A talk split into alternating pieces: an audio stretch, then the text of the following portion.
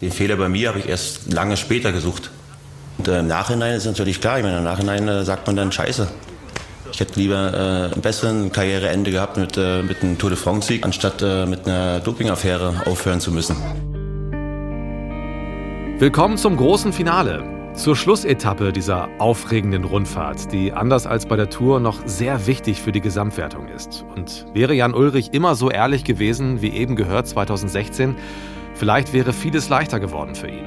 Aber als seine sportliche Karriere 2006 regelrecht explodiert, entscheidet er sich für einen anderen Weg.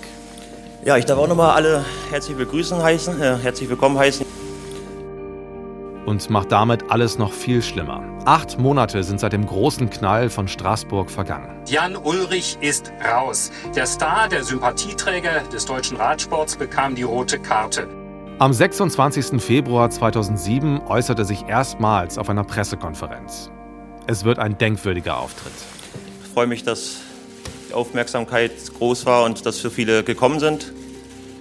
Wenn ich äh, jetzt kurz in die Runde geguckt habe, freue ich mich über einige Gesichter, die ich jetzt nach langer Zeit wiedersehe. Über einige hält sich die Freude auch in Grenzen.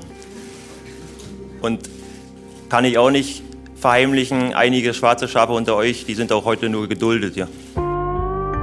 Jan Ulrich, Held auf Zeit.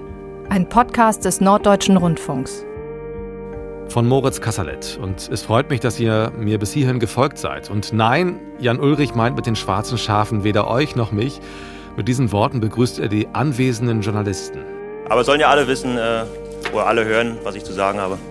Wie konnte es passieren, dass Jan Ulrich so tief gefallen ist? Von ganz oben nach ganz unten? Dieser Frage bin ich in diesem Podcast nachgegangen. Ich habe viele Antworten bekommen, die zusammen das große Ganze bilden. Kleine Puzzleteile, große Puzzleteile. Ein paar fehlen noch. Vielleicht auch das Wichtigste, nämlich das hier.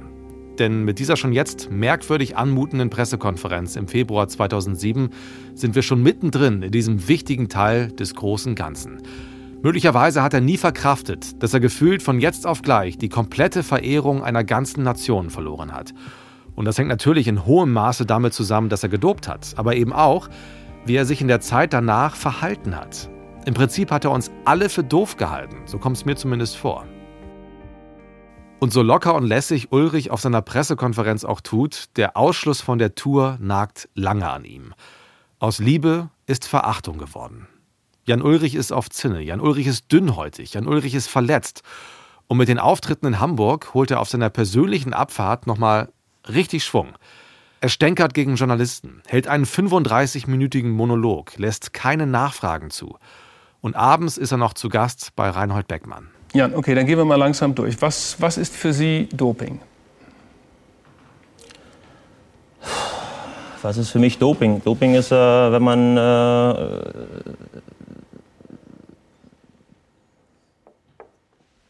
Und die Pause ist genauso lang. Die haben wir nicht verlängert. Jan Ulrich hat einfach keine überzeugende Antwort auf diese eigentlich leichte Frage. Deutschland wendet sich von ihm ab. Ja, das ist die Enttäuschung, die man hat. Das ist, glaube ich, vom Publikum eine Enttäuschung, die auch fast in Rache umschlägt. Das ist Gunther Gebauer, kurz gesagt ein Sportphilosoph. Einer mit hervorragendem Ruf. Und einer wie ich, einer wie Millionen. Auch er war begeistert von Jan Ulrich und seinen Leistungen.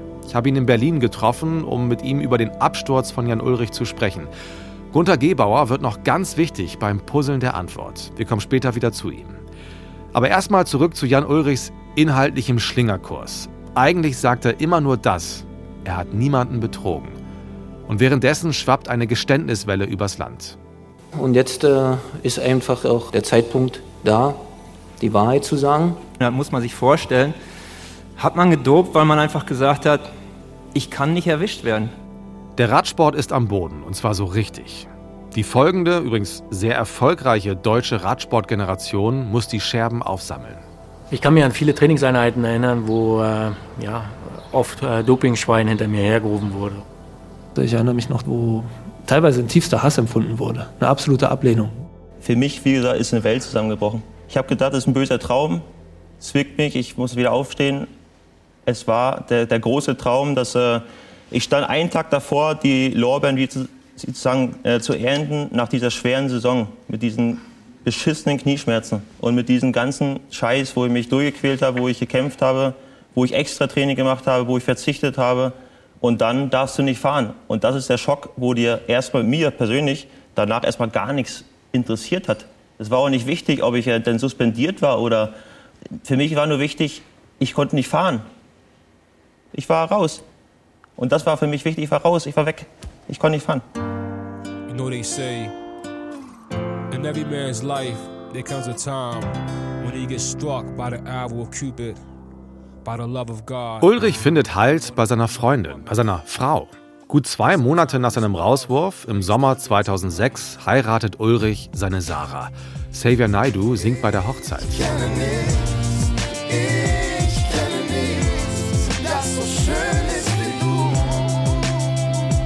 Doch die Zeit ist belastend.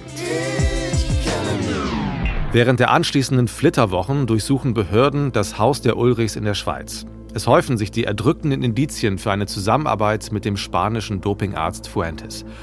Ulrich selber bestreitet den Kontakt immer noch und versteckt sich im Februar 2007 bei Reinhold Beckmann hinter den Ermittlungen.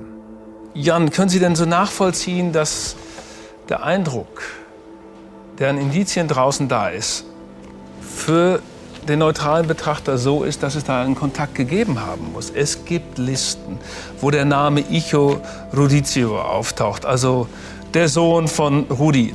Das ist so die Assoziation, die da entsteht.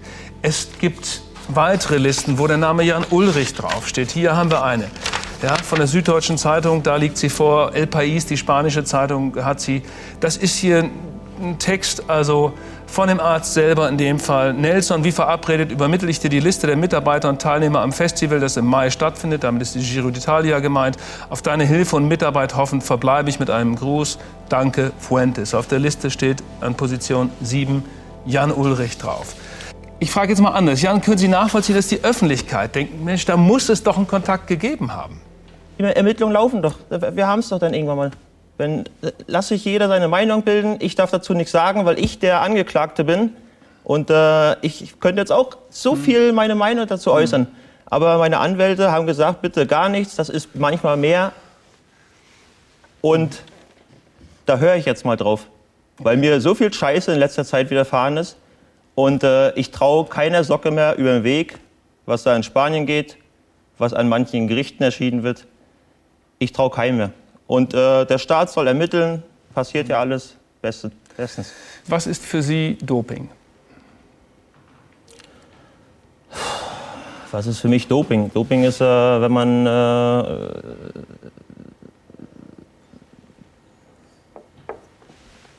ja, wenn man, wenn man sich einen Vorteil verschaffen will mit, äh, mit Arzneimitteln, mit äh, was weiß ich auch immer, äh, gegenüber seinen Gegnern. Mhm. Sehen Sie, Unfairen. Mhm.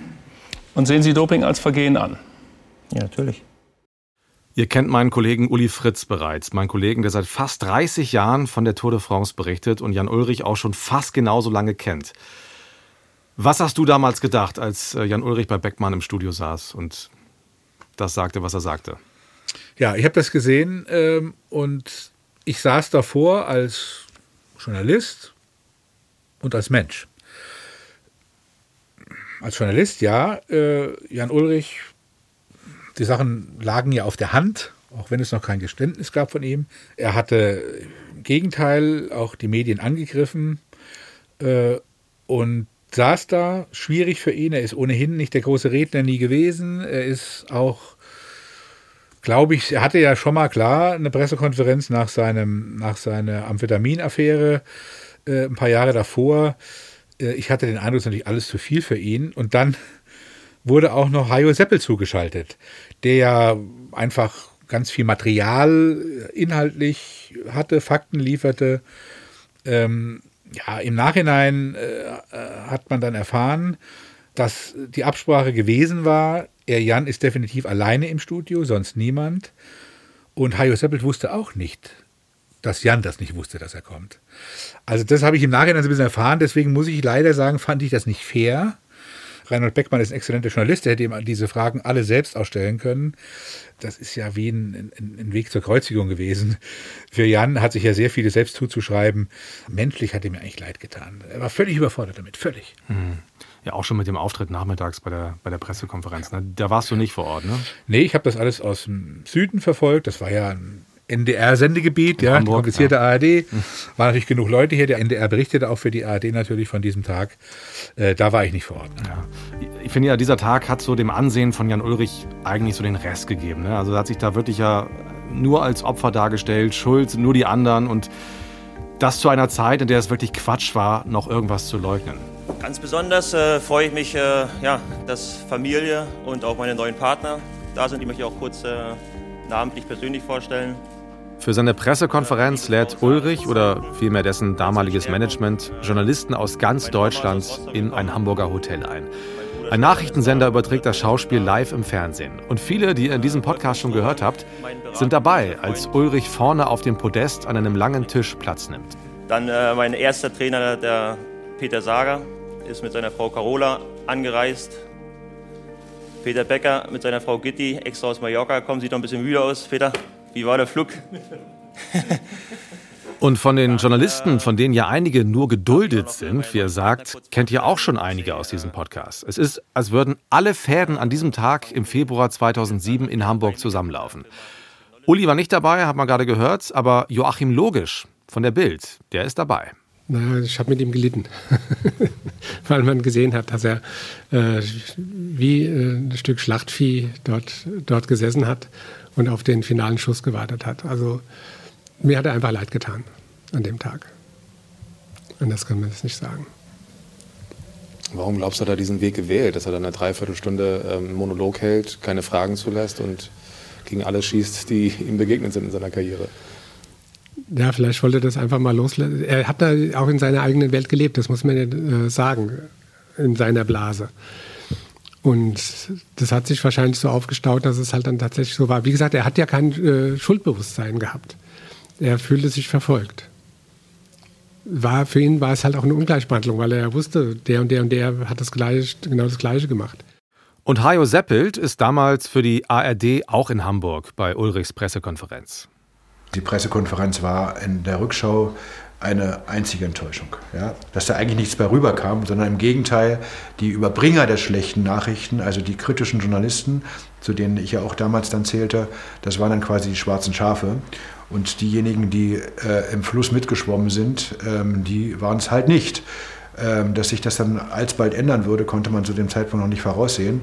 Aber es war schon klar, dass hier zwischen Schwarz und Weiß, zwischen Gut und Böse unterschieden worden ist. Und für Jan Ulrich waren damals diejenigen, die halt die Dinge anders beleuchtet haben, am Ende natürlich die, die er als schwarze Schafe tituliert hat. Und was Jan Ulrich offenbar nie verstanden hat, ist, dass die Enthüllungen dieser schwarzen Schafe sein Bild in Deutschland komplett geändert haben. So einen Helden wollten sie nicht, wollten wir nicht. Und das ist der Augenblick, in dem die Liebe in Ablehnung umschlägt. Für Jan Ulrich und seine Logik kommt das, das müssen wir verstehen, wirklich überraschend. Er, der aus dem System Profiradsport kommt, hat damit nicht gerechnet. Wir, die ihm die Liebe entziehen, tragen also ganz maßgeblich zu seinem Absturz bei. Ihr kennt den berühmten Sportsoziologen und Philosophen Gunther Gebauer, mindestens ja aus der zweiten Folge dieses Podcasts. Er hat eine Wohnung in Berlin. Früher wäre er ein Nachbar von Albert Einstein gewesen. Und in dieser Wohnung sitzen wir an einem kleinen Tisch und sprechen über Jan Ulrich. In der zweiten Folge ging es um die Liebe, um die Verehrung für einen jungen Mann. Jetzt geht es darum, warum aus dieser Liebe innerhalb von nur zehn Jahren die tiefe Abneigung geworden ist und welche Rolle wir bei diesem tiefen Fall spielen. Ja, das ist die Enttäuschung, die man hat. Ähm, das liegt auch natürlich an einem selber. Also man war bereit, alles zu glauben, äh, dass alles in Ordnung war mit Jan Ulrich. Es ist sozusagen der saubere, anständige Deutsche, der dabei ist. Die anderen tricksen rum. Wir haben einen dabei, das ist ein super Talent, Ausnahmeathlet, äh, begabter als alle anderen zusammen und trickst natürlich nicht. Das tun wir doch nicht. Ja, also dieses, diese, diesen Selbstmythos, der ja eigentlich immer wieder existiert, was Deutsche in ihrer Selbstwahrnehmung haben, der hat da voll funktioniert. Und Jan Ulrich macht ja wirklich auch nicht den Eindruck eines, eines, eines Täuschers. Gar nicht. Er hat eher das Gefühl, das ist ein naiver, geradliniger, ordentlicher Kerl. Ja, und das konnte man sich dann gar nicht wirklich vorstellen. Und die Enttäuschung des Publikums, dass so einer, einer wie wir, dann auch dazu gehört und vielleicht genauso gemein gedopt hat wie alle anderen auch und uns das Licht geführt hat, was ihm selber gar nicht klar geworden ist. Aber umso schlimmer, da hat es noch nicht mal begriffen. Das ist, glaube ich, vom Publikum eine Enttäuschung, die auch fast in Rache umschlägt. In Rache? Mhm. Was meinen Sie damit? In Missachtung. Dass man sagt, das lasse ich mir nicht gefallen. Wieso hat er mich reingelegt? Das heißt, man re rebelliert dagegen, dass, dass, so, dass, dass, man so ins, in, das, in das Licht geführt worden ist. Ich glaube, dass da solche Motive vorhanden sind. Jetzt nicht in dem Sinne, dass man möchte, dass er leidet. Also mir ist es sowieso nicht gegeben, dass ich das möchte. Also ich finde Jan Ulrich immer noch einen interessanten, großartigen Sportler und bedauere das sehr. Also ich könnte eher mal eine Träne vergießen bei diesen Sachen. Also Trauer. Aber es gibt auch einen Haufen Leute, die sagen, Mensch, der hat uns so in das Licht geführt. Das ist so eine Gemeinheit, was der uns angetan hat. Wir haben den verteidigt gegen alle anderen. Pantani, ja gut, aber das macht doch Jan Ulrich nicht. Pantani ist da natürlich noch eine ein regelrechte äh, Riesentragödie im Vergleich dazu. Aber Ulrich lebt weiter, das ist zum Glück. Und ich hoffe, dass, dass er sein, sein Schiff wieder, in, äh, wieder flott kriegt. Das sieht ja im Augenblick auch danach aus. Und dass er das zumindest in der, in der Rückschau seine guten Momente noch genießen kann. Das ist ja traurig, wenn man den Leuten das auch noch wegnehmen will. Genau wie man bei Becker die, äh, was ich, die Pokale wegnimmt und, und, und verhökert, damit er seine Schulden bezahlen kann. Das ist unendlich traurig, finde ich. Müsste Deutschland Jan Ulrich mal langsam verzeihen? Ja, finde ich. Da muss man jetzt mal sagen, der hat das gemacht, was andere auch gemacht haben. Wir haben geglaubt, wir haben auch unseren Teil dazu beigetragen. Wir wollten ihn auch ganz groß. Wir hätten es wahnsinnig gerne gesehen, dass er drei, vier, fünfmal hintereinander die Tour de France gewinnt. Da hätten wir was dafür gegeben. Also haben wir in gewisser Hinsicht nicht Schuld, aber wir gehören mit zu den treibenden Kräften. Unsere Erwartungen, unsere Zuneigung, unser Mangel an Misstrauen, an Skepsis, das gehört alles dazu. Am 26. Februar 2007 macht Ulrich Schluss. Zehn Jahre nach seinem Toursieg. Also offiziell, ich beende heute meine aktive Karriere. Obwohl er nach eigener Auskunft Angebote von sieben Teams hat. Aber er wolle sein Ende selbst bestimmen. Und er bleibt sich treu. Was ich sagen kann, ist, äh, ich habe mir nichts vorzuwerfen. Ich habe äh, meine ganze Karriere keinen betrogen und auch keinen geschädigt. Und das ist ganz groß. Sein fehlendes Schuldbewusstsein trägt sicher dazu bei, dass sein Ansehen schlechter und schlechter wird. Er bleibt lange bei seiner Version. In den Monaten vor und den Jahren nach diesem Auftritt kann er fast in Zeitlupe dabei zusehen, wie sein Lügenhaus zusammenbricht. Dabei erinnert er mich ein bisschen an King Louis aus dem Dschungelbuch, kennt ihr vielleicht, dessen Palast einstürzt, der aber bis zum Schluss versucht zu retten, was nicht zu retten ist und am Ende in den Trümmern steht und noch diesen einen einzigen Stein über seinem Kopf festhält.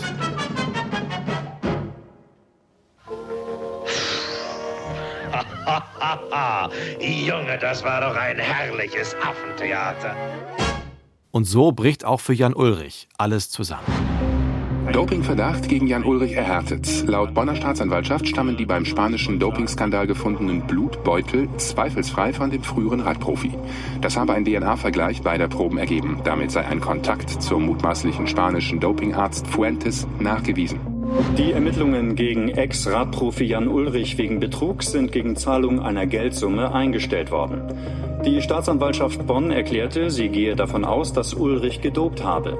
Allerdings sei dies im Radsport weit verbreitet gewesen. Außerdem habe Ulrich den Behörden Zugang zu Beweismitteln verschafft, die wichtig für weitere Dopingermittlungen seien. Ulrich erklärte, die Zahlung sei kein Schuldeingeständnis. Schuldspruch für Jan Ulrich. Der internationale Sportgerichtshof Kass in Lausanne verurteilte den Radsportler wegen Zusammenarbeit mit dem Dopingarzt Fuentes. Die Richter verhängten eine zweijährige Sperre gegen ihn. Außerdem strichen sie seinen dritten Platz bei der Tour de France 2005. Alle Ergebnisse, die Jan Ulrich ab dem 1. Mai 2005 erreicht hat, werden annulliert. Jan Ulrich leidet, erkrankt an Burnout. Das war die schlechteste Zeit, wie gesagt, im Leben. Dass man, dass man, man war selber enttäuscht. Man hat eigentlich mit den Fehler erstmal gar nicht bei sich gesucht, sondern überall woanders und so weiter. Ich musste dastehen und ich musste äh, mich erklären und so weiter. Und äh, das war unglaublich, unglaublich schwer. Das, äh, das Einzige, was mich da in der, in der Zeit äh, wirklich aufgefangen hat, ist die Hochzeit mit meiner Frau und dann die Geburten unserer Kinder. Das sagte Ulrich mal im ZDF, noch vor dem Umzug nach Mallorca und vor den schlimmen Abstürzen. Im August 2007 kommt sein Sohn Max zur Welt. Es ist sein zweites Kind. Tochter Sarah Maria ist da schon vier Jahre alt und lebt mit ihrer Mutter in Merdingen. Jan Ulrich wohnt mit seiner Frau, die zufällig auch Sarah heißt, in der Schweiz am Bodensee. Zu den Dopingvorwürfen schweigt er, gibt später nur scheibchenweise zu, was ohnehin schon bekannt ist. Seine Kollegen von früher packen aus. Bjarne Ries gesteht, auch bei seinem Toursieg 1996 was genommen zu haben. Ja, es ist Doping. Ja, es ist Epo. Ich habe gedopt, ich habe Epo genommen. Das war zu dieser Zeit einfach ein Teil meines Alltags. Udo Bölz zieht nach, Erik Zabel und Rolf Aldag auch. Und jetzt äh, ist einfach auch der Zeitpunkt da, die Wahrheit zu sagen. Ich habe aktiv nachgefragt nach Dopingprodukten. 97 mit erstem Mal im schlechten Gewissen, denn bis dahin, und das muss man sich vorstellen, hat man gedopt, weil man einfach gesagt hat, ich kann nicht erwischt werden. Und schließlich sogar Lance Armstrong. Yes or no? Did you ever take banned substances to enhance your cycling performance? Yes. Yes or no? Was one of those banned substances EPO? Yes. Did you ever blood dope or use blood transfusions to enhance your cycling performance? Yes. Did you ever use any other banned substances like testosterone, uh, cortisone, or human growth hormone? Yes. Yes or no? In all seven of your Tour de France victories, did you ever take banned substances or blood dope? Yes. In your opinion, was it humanly possible to win the Tour de France without doping? Seven times in a row. Not in my opinion. Armstrong gesteht 2012 alles. Er hat EPO, Testosteron, Cortison und Wachstumshormone genommen und er hat Blutdoping betrieben. Bei all seinen sieben Toursiegen war er gedopt und seiner Meinung nach hätte man die Tour ungedopt auch nicht siebenmal in Folge gewinnen können. Ihm werden die Erfolge gestrichen. Uli, du hast Lance Armstrong in den USA besucht. Ich erinnere mich noch an ein Foto, äh, auf dem er provokant auf dem Sofa liegt und im Hintergrund hängen an den Wänden die eingerahmten gelben Trikots, so ein paar Jahre alt jetzt. Was erinnert jetzt noch da, wo ihr wart, an seine Toursiege? Ja, die sieben gelben Trikots eingerahmt hängen, hängen in seinem Büro, in ganzen Gang. Äh, die hängen da und er hat auch äh, zu uns gesagt, so, eigentlich hat mich noch nie jemand gefragt, wo die sind. Äh, ich sage hier, die könnt ihr abholen. Kommt und dann gebe ich sie euch. Äh, und da hat er nicht nur das, er hat auch noch ähm, das passt dann doch zum alten Bild von Armstrong. Er hat dann auch noch äh, an der Wand ein Bild von so einer äh, von so einem Roboter, der den Mittelfinger zeigt. Und dann hat er auch noch so eine Skulptur, so eine ganze Hand, die den Mittelfinger zeigt. Ja, und er hat indirekt auch gesagt, das ist das, was ich sozusagen meine Antwort auf die Aberkennung, das hat er nicht gesagt, aber das suggeriert natürlich alles. Äh, ja, er ist dran vorbeigelaufen mit der Sonnenbrille und wie gesagt, äh, holt sie ab, wenn ihr wollt, da könnt ihr haben. Das war so sein, äh, so sein Spruch. Nicht in die Kamera. Ja, und die Tour hat dadurch auch weiße Flecken. Es gibt in den Jahren 99 bis 2005 offiziell keinen Toursieger mehr. Und auch die Zweitplatzierten sind nicht nachgerückt. Und das hätte Jan Ulrich auch nicht gewollt. Ich habe mich gerne im sportlichen Wettkampf gemessen mit den Sportlern. War damals äh, dreimal hintereinander oder dreimal äh, hinter Lenz Armstrong Zweiter. Das war der sportliche Wettkampf, der für mich gilt. Und so viele Jahre später am grünen Tisch irgendwo noch einen Titel zugesprochen zu bekommen, das bin ich nicht der Typ dafür. Ich frage mich ja schon sehr lange, warum Jan Ulrich nicht rein Tisch gemacht hat. 2013 rückt er zumindest ein bisschen mit der Sprache raus, aber eigentlich flüstert er nur. Der ehemalige Radprofi Jan Ulrich leugnet nicht länger, dass er gedopt hat. Im Fokus räumte er ein, dass er Eigenblut von dem verurteilten spanischen Arzt Fuentes hatte manipulieren lassen. Das Geständnis kommt ein halbes Jahr, nachdem der siebenfache Tour de France-Sieger Lance Armstrong Blutdoping zugegeben hatte. Aber das ist eben auch nur, okay, ich sage, was eh schon alle wissen. Ich habe viele meiner Gesprächspartner gefragt, was sie glauben, warum Jan Ulrich nicht alles erzählt oder erzählt hat. Ich glaube ja, dass er den richtigen Zeitpunkt jetzt ohnehin schon verpasst hat. Aber Die Antworten, die ich bekommen habe, sind sehr unterschiedlich und haben mich teilweise auch nachdenklich gemacht. Vielleicht erinnert ihr euch, dass ich Jens Heppner auf Mallorca getroffen habe. Heppner war in den 90er Jahren, also auch bei Ulrichs Toursieg, dessen Zimmerpartner. Also, warum hat Ulrich nicht alles zugegeben? Ich habe keine Erklärung dafür, aber äh, ich weiß auch nicht, warum er es machen sollte. Ich meine, warum stellt man sich hin und sagt, ja, ich habe gedopt und so weiter? Warum sollte man es machen? Wenn ich jetzt irgendwo in einer Firma, in einer großen Firma, die irgendwelche Geheimnisse trägt, äh, arbeite, ja, da unterschreibe ich einen Vertrag und dann, äh, dass nichts nach außen geht. So, und ich meine, im Endeffekt, äh, er hat immer gesagt, er hat kein betrogen, hat er recht gehabt. Und ich bin immer noch der Meinung, es geht keinem was an, äh, darüber zu reden. Ich meine, gehen Sie heute zu, keine Ahnung, zu irgendeinem Rennfahrer, ich sage jetzt keine Namen, und sagen so, ja, wie sieht es denn eigentlich aus? Sie fahren gerade schnell, äh, nehmen Sie gerade Doping? So, was wird der sagen? Natürlich nicht, ich nehme Doping. Also ich finde, ich finde, das absolut okay. Die, die das, die es gemacht haben, die würde ich noch eher anprangern. Aber gut, so ist die Zeit gewesen und von daher, für, für mich ist das vorbei. Ich habe einen Schlussstrich gezogen und von daher ist es auch, ich finde, dass Jan nicht unbedingt sagen muss, was war. Sehe ich, sehe ich gar nicht ein. Interessant. Heppner kritisiert damit alle, die Doping gestanden haben. Also Zabel, Alda, Gries, Bölz und so weiter. Und ich bin nicht seiner Meinung, aber ich verstehe seinen Punkt. Es war damals ein Betriebsgeheimnis und das darf man dann hinterher nicht einfach ausplaudern. Aus einer verqueren Logik heraus ergibt das ja auch Sinn. Nur ist diese Logik auf einen sehr kleinen Kreis von Radprofis beschränkt. Außerhalb dieses Kreises greift die nicht mehr. Ich habe Rolf Aldag natürlich auf die Kritik von Heppner angesprochen. Ich, ich habe Verständnis für, für grundsätzlich jeden, der es halt argumentiert und der halt sagt, aus den und den Gründen mache ich es halt nicht. Und dann, glaube ich, muss man es in beide Richtungen respektieren. Also gehen ja nicht alle Leute immer den gleichen Weg. Und äh, ich hatte halt ein Problem, ich stand halt vor jungen Rennfahrern. Und entweder ich, ich, ich, ich äh, lüge den halt ins Gesicht oder ich muss halt sagen, so war es halt. Und da, aus den und den Gründen machen wir es jetzt halt anders. Ähm, aber wenn man jetzt in meiner Situation war, für mich war es alternativlos, verstehe aber auch völlig, wenn ich halt sage, ähm, ich ziehe mich jetzt aus, dem, aus, dem Öffentlich aus der Öffentlichkeit zurück, aus dem Radsport zurück, aus Radsportmanagement zurück und, äh, und habe halt keinen Anlass, jetzt halt irgendwie eine große Geschichte darüber zu erzählen. Respektiere ich, verstehe ich. Ich glaube, da können wir auch ganz gut miteinander leben und auch guten Tag und guten Weg sagen. Aldag hat gestanden, Zabel auch. Beide gemeinsam auf einer Pressekonferenz. Udo Bölz zur selben Zeit etwa in einem Interview, also auch 2007. Und er sagt heute, was viele sagen. Das hätte Ulrich auch tun sollen.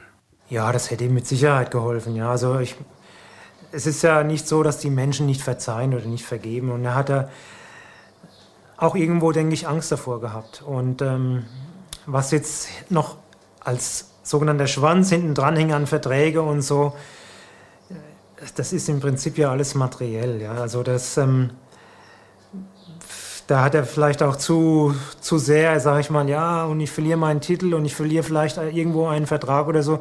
Wir haben ja alles verloren damals auch. Ich hatte einen Tag nach meinem Geständnis hatte ich keine Verträge mehr, keinen Job mehr. Aber das Leben geht ja trotzdem weiter. Ja? Man ist ja nicht irgendwo im. Also man lebt ja nicht als Radsportrentner. Kann ja was anderes tun. Oder es gehen auch wieder neue Türen auf. Und das Wichtigste ist ja auch, dass ähm, man verliert Vertrauen, aber man kann ja auch Vertrauen wieder zurückgewinnen. Und diese Chance hat er da irgendwo verpasst. Aber ich kann jetzt auch nicht in seiner Person sprechen. Er hat damals die Entscheidung getroffen. Inwiefern er da beraten wurde, das weiß ich nicht. Oder von wem, ja. Bestimmt nicht gut. Und das hören wir in diesem Podcast nicht zum ersten Mal. Jan Ulrich hat sich falsch beraten lassen. Viele haben mir gesagt, er sei zu gutgläubig und zu gutmütig, was ja erstmal überhaupt keine schlechten Eigenschaften sind, was aber vielleicht erklärt hat, warum manchmal die falschen Menschen zu viel Einfluss auf ihn hatten. Stichwort falsche Freunde. Und oft fiel auch das Wort beratungsresistent, sehr oft sogar. Ja, yes. Ja, Lance Armstrong musste drüber lachen. Und ihn haben wir übrigens auch gefragt, ob es Jan Ulrich besser gehen würde, hätte er alles erzählt. Und Armstrong sagt, Jan Ulrich wäre auch bei einem Geständnis von der Öffentlichkeit zerrissen worden. The one on top. He could, Jan Ulrich could have said whatever. They still would have destroyed him. Frankfurt am Main am 1. Mai. Der Radklassiker Eschborn-Frankfurt ist eines der letzten verbliebenen Rennen, die es in Deutschland noch gibt. Also das Sterben der Rennen, das fing äh, ganz klar mit den Dopingskandalen an. Das war der Anfang vom Ende. Die dunklen Jahre haben nicht nur Spuren im Radsport hinterlassen, sie haben die Sportart in Deutschland fast zerstört. Ex-Profi Fabian Wegmann ist heute ARD-Experte und sportlicher Leiter bei drei der fünf größeren Rennen, die wir noch haben. Also bei der Deutschlandtour, in seiner Heimat beim Münsterland Giro und eben bei Eschborn Frankfurt, wo ich ihn nach dem Rennen treffe. Wir arbeiten zusammen jedes Jahr bei der Tour und kennen uns deswegen schon länger und deswegen duzen wir uns auch. Und er spürt, dass wieder mehr Zuschauer an die Straßen kommen. Ja, ich habe, äh, als ich ausgestiegen bin, dann aus dem Auto und das Finale angeschaut habe, ich wirklich Gänsehaut bekommen. Also gibt es schon noch so ein bisschen was wie Radsportbegeisterung in Deutschland? Oh ja, doch, die gibt es auf jeden Fall. Also auch die Strecke war äh, komplett vollgesäumt mit Zuschauern. Ja. Das ist ja eines der letzten großen Rennen, die es in Deutschland gibt. Ne? Wir haben noch Hamburg, Münster, rund um Köln und die Deutschlandtour natürlich als, als längeres Etappenrennen. Ganz viele Rennen in Deutschland sind weggestorben. Inwieweit liegt das an den Skandalen, ich sage jetzt mal rund um Jan Ulrich? ähm, ja, die ganze Doping-Problematik oder das ganze Thema, die ganzen Skandale waren, waren ein Riesenthema. Äh, deswegen ist die Deutschlandtour damals auch eingestampft worden. Ähm, die Teams sind eingestampft worden und äh, damit sind die Sponsoren auch äh, zusammengebrochen und damit ist ein Rennen nach dem anderen äh, auch gestorben. Ähm, es war eine lange Durchstrecke. Ähm, jetzt wird es wieder besser. Wir haben es auch heute gesehen, wie viele Zuschauer da sind. Ähm, nur in der Zwischenzeit ist es auch wesentlich komplizierter geworden, wieder Radrennen zu veranstalten. Und dadurch, dass die alten Veranstalter ja es im Grunde genommen nicht mehr gibt oder äh, sie das auf dem Niveau gar nicht mehr betreiben können, ähm, hat das dem Radsport natürlich sehr geschadet viele Landesrundfahrten, Bayern-Rundfahrt hat ja sogar internationalen Stellenwert gehabt, Niedersachsen-Rundfahrt, Hessen-Rundfahrt und so weiter, sind alle weg. Siehst du eine Chance, dass das wiederkommt? Ja, ebenso. Rheinland-Pfalz-Rundfahrt gab es auch. Es gab äh, sechs oder sieben Landesrundfahrten, die wir hatten. Äh, Sachsen-Tour auch noch. Da fällt mir noch eine Menge ein.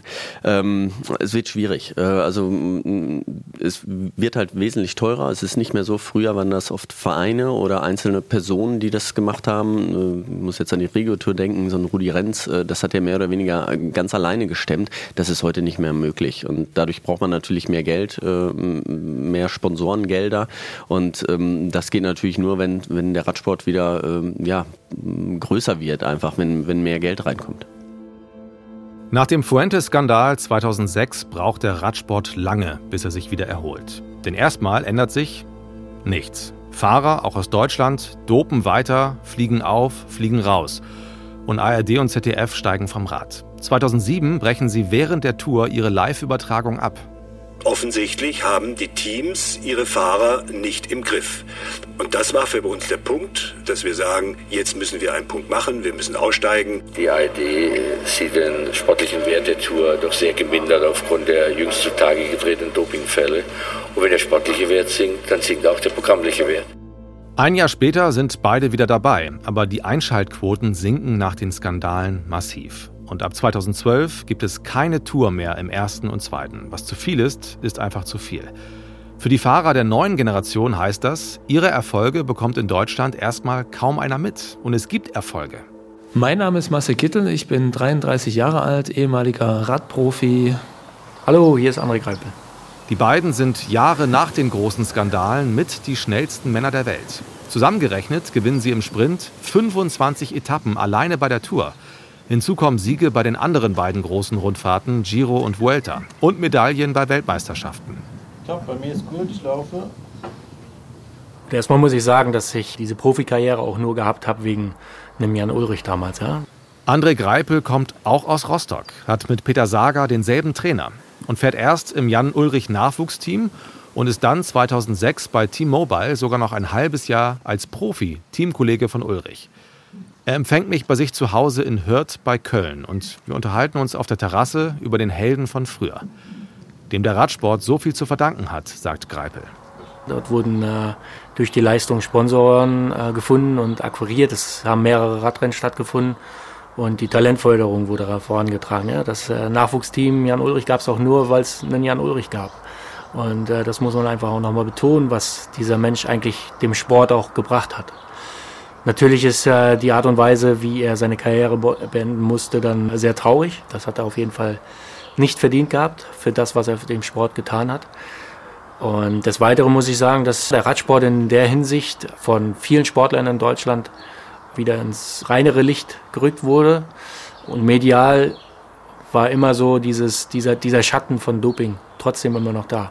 obwohl wir fast bei jeder Tour de France vier, fünf Etappensiege, äh, deutsche Etappensiege hatten. Und dennoch ist diese dunkle Wolke Doping immer über uns weiter mitgeschwebt. Und das ist halt äh, irgendwo traurig gewesen, weil wir haben, denke ich, sehr viel dafür getan, dass der Radsport wieder sauberer wird und meiner Meinung nach auch der sauberste Sport momentan ist. Ähm, ich kann mich nicht daran erinnern, wie viele Kontrollen ich morgens mit meiner Familie hier an meinem Küchentisch hatte und wie viele äh, komplette Kontrollen ich auch im Renndasein äh, über mich ergehen lassen musste. Ne? Aber das ist äh, nun mal Teil des Radsports gewesen und ich habe ihn auch gerne gemacht, weil ich halt wusste, was wir für eine Aufgabe auch haben, damit der Radsport wieder ins saubere Licht kommt. Mhm. Du hast deine Karriere begonnen, die Profikarriere, als sagen wir mal, der Radsport wahrscheinlich seine dunkelste Stunde hatte mit dem Knall 2.6, Fuentes, Ausschluss von Jan bei der Tour und so weiter.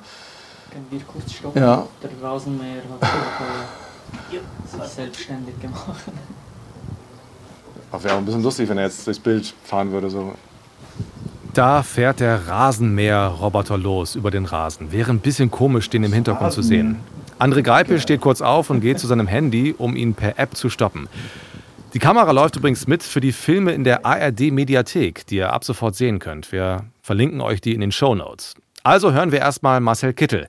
Ihn treffe ich in Münster im Rahmen einer Pressekonferenz zum Münsterland Giro im Herbst. Ja, ich mach mal mein Telefon aus. Ne? Marcel Kittel ist sechs Jahre jünger als Greipel und 2006 noch nicht Profi, sondern gerade volljährig geworden. Er muss wie alle Fahrer der neuen Generation damit leben, zumindest in Deutschland, ständig begleitet zu sein von einem Generalverdacht.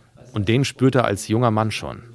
Ich erinnere mich noch da 2007 an die Niedersachsen-Rundfahrt, wo ähm, Menschen mit Schildern und Epo-Spritzen drauf äh, an der Straßenseite standen, wo mit äh, Bier gespritzt wurde, wo einfach eine, also ein, teilweise ein tiefster Hass empfunden wurde, eine absolute Ablehnung gegenüber den Leuten, die da jetzt mit einer Startnummer auf dem Rad sitzen und ähm, das Rennen eben machen wollen. Und da waren ja auch noch teilweise dann eben beschuldigte Rennfahrer natürlich auch mit im Peloton. Und das ist eigentlich eine Abneigung gewesen, die habe ich so danach in der Zeit nicht mehr erlebt, äh, weil man ja allgemein den Radsport auch als sehr friedfertig empfindet, gerade unter den Fans. Aber das war schon echt äh, eine krasse Zeit. Und das auch im Vergleich dann nochmal mit den Jahren davor erinnere ich mich auch noch an eine ähm, an ein Nachtourkriterium, also so ein großes Event, wo die Tourstars eingeladen wurden in Lorsch. Das war, ich glaube, 2000, 2005 ungefähr. Ja. Auch in der Vorbereitung für die Junioren-WM sind wir dort mal hingefahren, um dort einfach die Profis zu sehen. Und da waren an einem 1,5 Kilometer Kurs 50.000 Zuschauer.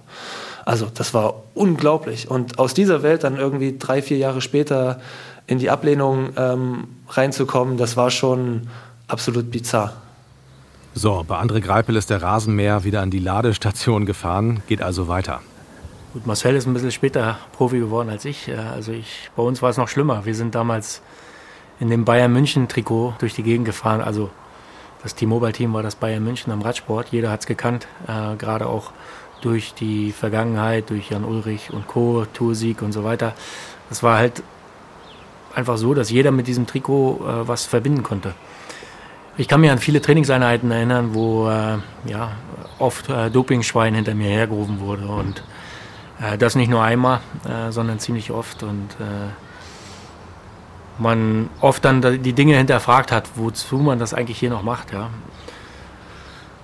Man muss sich eigentlich äh, tagtäglich mit dem Ganzen konfrontieren lassen. Und ja, oft genug hat man das gar nicht mehr eigentlich äh, kundgetan, was man ausübt, welchen Sport man eigentlich macht, ähm, beziehungsweise wie man seine Brötchen nach Hause bekommt. Ne?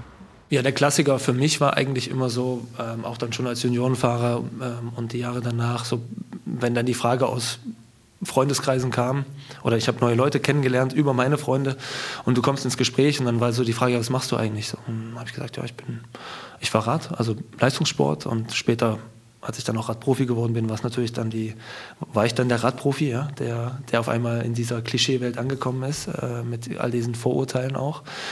Und dann ist die erste Frage eigentlich immer, die erste oder zweite Frage immer gewesen, äh, benutzt du Doping? Gebrauchst du Doping? Und äh, dann kannst du noch so viel erzählen am Ende des Gesprächs weißt du immer, dass derjenige, mit dem du dich gerade unterhalten hast, sowieso denkt, dass du irgendwas machst. Und ähm, eigentlich diese Situation ständig um einen herum zu haben, macht einerseits das eigene Fell ein bisschen dicker ähm, und andererseits hat es für mich eigentlich immer mehr auch ähm, bewiesen, dass, dass, es, dass ich für meinen Teil nur dafür sorgen kann, dass ich da mit, ähm, mit einer klaren Meinung und mit einem klaren Bild von meinem eigenen Sport und wie ich den betreiben will, eigentlich durch die Welt gehen muss. Und äh, wer mich darin unterstützt, toll, aber im Moment, gerade am Anfang, waren es nicht so viele. Und äh, ja, dann bist du erstmal auf dich alleine gestellt. Und besonders heftig wird es dann, wenn der Ruf deines Sports, mit dem du Geld verdienst, Auswirkungen auf dein Privatleben hat. André Greipel hat das erlebt.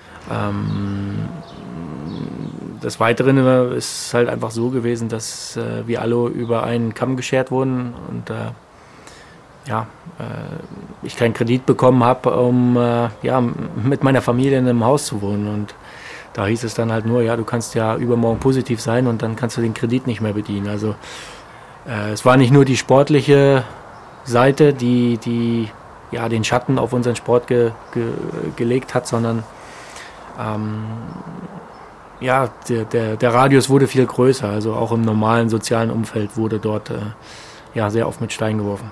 Inzwischen sind die Zeiten wieder anders, besser. Die Deutschlandtour ist zurück, hat ihren festen Platz als kleine Rundfahrt Ende August. Viele Vereine klagen zwar immer noch über ein Nachwuchsproblem, aber der Ruf des Radsports ist spürbar wieder besser geworden. Ja, äh, mittlerweile finde ich, sind wir an einem Punkt angekommen, wo, wo das vielleicht in einem gewissen Rahmen auch wieder ein gesundes Maß angenommen hat, weil äh, ich setze mich jetzt natürlich auch nicht hier hin und sage, es ist alles toll im Radsport, ähm, wie überhaupt in der ganzen Sportwelt. Äh, da kann man überall Beispiele rausziehen für Dinge, die einfach krumm laufen, die schief laufen, die auch betrügerisch sind, äh, bei den Sportlern angefangen bis zum Funktionär. Und deswegen glaube ich, dass diese, diese gesunde, kritische Einstellung gegenüber etwas, ähm, selbst als Sportler, aber sicher als Journalist, aber auch als Fan, total wichtig ist. Und die gehört zum Radsport umso mehr nach den ganzen Skandalen. Und ähm, das wünsche ich mir eigentlich sogar für den Sport, dass dort äh, ein gesunder Abstand sicherlich mal von Journalistenseite bleibt, die einfach in dem Sinne auch die Kontrollinstanz sind, ähm, neben, der, neben den ähm, Sportorganen, die eben auch Anti-Doping-Kontrollen zum Beispiel durchführen, weil äh, sonst sind wir, denke ich, relativ schnell irgendwo auch wieder bei einem Punkt, wo wir sagen müssen, hey, ja, wir, wir wissen eigentlich gar nicht wieder, was vor sich geht. Also immer wieder auch die Kontrolle zu haben und eben auch kritisch zu bleiben, finde ich total wichtig. Jan Ulrich verfolgt die ersten Erfolge von Marcel Kittel und André Greipel von der Schweiz aus, wo er mit Sarah und den Kindern lebt. 2011 bekommen die beiden ihren zweiten Sohn, den kleinen Toni. Ein Jahr später den dritten, Benno. Familie ist für mich äh, mit das Allerwichtigste. Ja, das habe ich jetzt auch die letzten Jahre gespürt und äh, ich wollte auch immer gerne viele Kinder haben, weil ich auch äh, selber drei Brüder habe und das fand ich einfach als Kind schon, schon toll, wenn man äh, ja, eine große Familie hat. Und äh, das macht unglaublich Spaß und ich bringe mich da auch, versuche mich da zeitmäßig auch dann äh, ordentlich einzubringen auch. Doch Ulrich ist seinen insgesamt vier Kindern nicht immer ein gutes Vorbild. Es war diese Landstraße, auf der Ulrich im Mai 2014 nach einigen Flaschen Weißwein und 1,8 Promille auf eine Kreuzung zurast und in zwei Autos prallt. Es grenzt an ein Wunder, dass niemand verletzt wurde. Natürlich habe ich eine Vor Vorbildfunktion, auch vor, vor, allen Dingen für meine Familie, für meine Kinder. Ich habe ja vier Kinder. Ja, äh, äh und äh, äh, das ist mir halt nur mal passiert. Ich bin ex extremer Sportler. Ich bin deswegen auch extremer Mensch.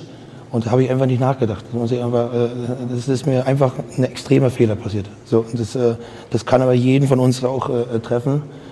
es ist nur wichtig, dass man den Fehler nicht zweimal macht. Erst drei Jahre später, 2017, gibt es ein Urteil. Ulrich wird in der Schweiz zu 21 Monaten auf Bewährung verurteilt und zu einer Geldstrafe von 10.000 Schweizer Franken. Da lebt Ulrich mit Sarah und den drei Kindern schon auf Mallorca. Zur Miete in der Finca neben Till Schweiger. Ein Jahr später zieht Sarah mit den Kindern zurück nach Deutschland und der Rest ist bekannt. Hey, warte mal, jetzt, jetzt halt mal deine Schnauze. Vielleicht ist es eine Art Traumabewältigung, dass sich Ulrich ausgerechnet Mallorca aussucht für seine wenigen Auftritte in der Öffentlichkeit. Im vergangenen Jahr trifft er dort Lance Armstrong und fährt mit ihm Rad. Ein paar Tage später nimmt er am Radmarathon Mallorca 312 teil. 312 Kilometer über die Insel. Ja, die, Strecke ist, die Strecke ist absolut ein Traum. Also ist einfach ist einfach Mallorca. Mallorca ist ein Traum, äh, nicht nur zum Radfahren, sondern speziell für, natürlich speziell für Radfahrer. Aber das war alles, äh, die Mischung war, war toll, im Dunkeln losfahren. Alle waren sehr diszipliniert, es war sehr schön abgesperrt. Äh, auch Komplimente an, an, den Organisator natürlich und auch an alle, die losgefahren sind. Ich hoffe, es gibt keine, schlecht, äh, keine schlechten News von Stürzen oder so. Ich habe jedenfalls nichts gehört. Ja, und dann natürlich drüben äh, in Dea und äh, über den Putsch rüber. Das war, da ging gerade die Sonne auf. Es war fantastisch. Einfach fantastisch. Ja. Vielleicht ist bei Jan Ulrich immer damit zu rechnen, dass er Rückfälle hat, sagt sein Freund Dirk Baldinger aus Merdingen. Alle Frage, ist der Jan stabil? Ja, ist er Jan stabil? Dann sagen wir ja, stabil ist er schon, ja. Nur ja, von elfmal stabil ist er halt einmal vielleicht nicht oder so, ja. Aber das ist auch natürlich menschlich, ja. Auch das etwas, was ich so oft gehört habe. Jan Ulrich ist ein Mann der Extreme. Er hat eben Ausschläge.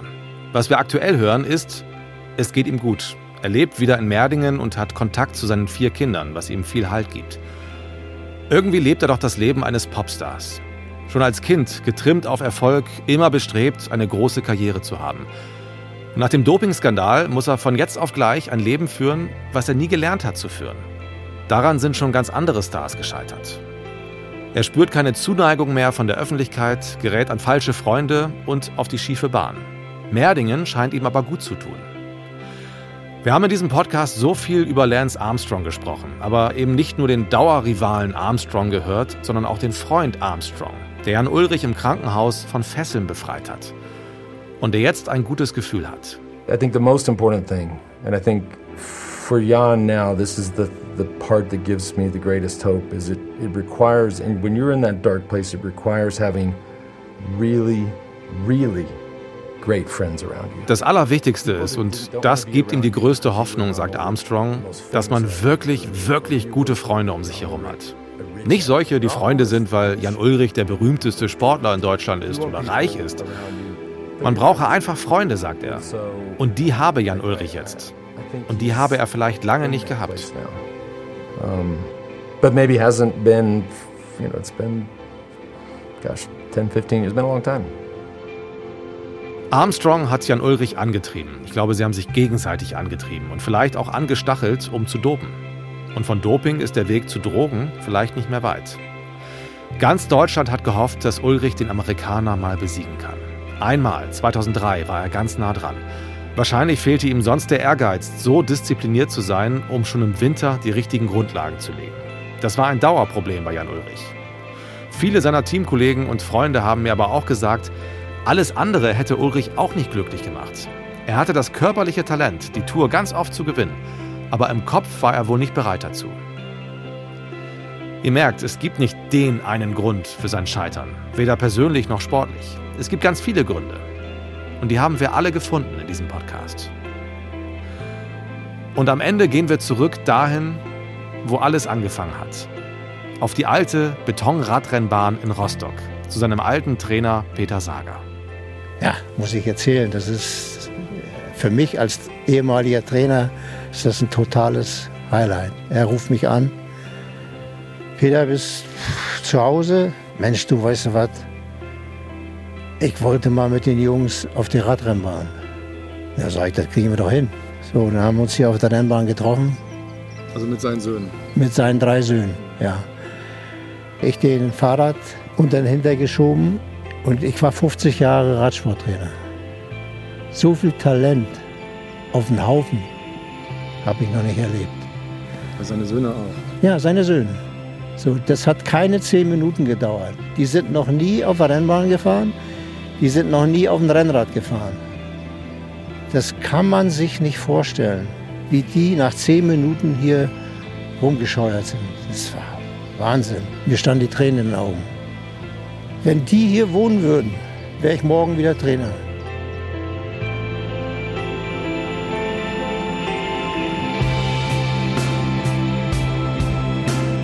Jan Ulrich, Held auf Zeit. Ein Podcast des Norddeutschen Rundfunks.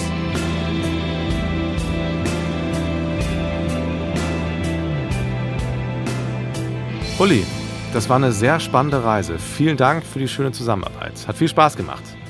Ja, ich danke dir. Danke auch an Ole Zeisler. Ich habe mir eure Filme in der ARD-Mediathek natürlich schon reingezogen und es ist eine pure Freude, die Bilder von damals zu sehen. Wir wissen heute alle, was damals los war, aber es hat trotzdem ganz viel Spaß gemacht. Produziert wurde dieser Podcast von Sebastian Ohm und Jürgen Kopp. Ganz großartig. Vielen Dank an ganz viele andere Menschen auch. An Anna Armbrecht für die Recherche, an Daniel Folges für den gemeinsamen Weg ins große ARD-Archiv. Danke an Gabi Bohr und Steffen Gar vom Saarländischen Rundfunk für die Hilfe. Danke an Holger Gersker vom Norddeutschen Rundfunk für das große Fachwissen, das er auch gerne weitergibt. Danke an Bastian Berbner für kluge Ratschläge, an Mauro und Michele für viele Dateien und ganz wichtig auch Danke an die beiden Redakteure Martin Seidemann und Doreen Strasters, denen wirklich kein Feierabend, kein Wochenende, kein Urlaub zu heilig war für dieses große Projekt. Und danke an alle Gesprächspartner für viele offene und ehrliche Interviews. Ich bin Moritz Kasserlet. Ich danke euch fürs Zuhören und ich freue mich auf die Tour de France in diesem Jahr und da hören wir uns täglich, wenn ihr wollt, im Tourfunk, dem Radsport-Podcast der Sportschau.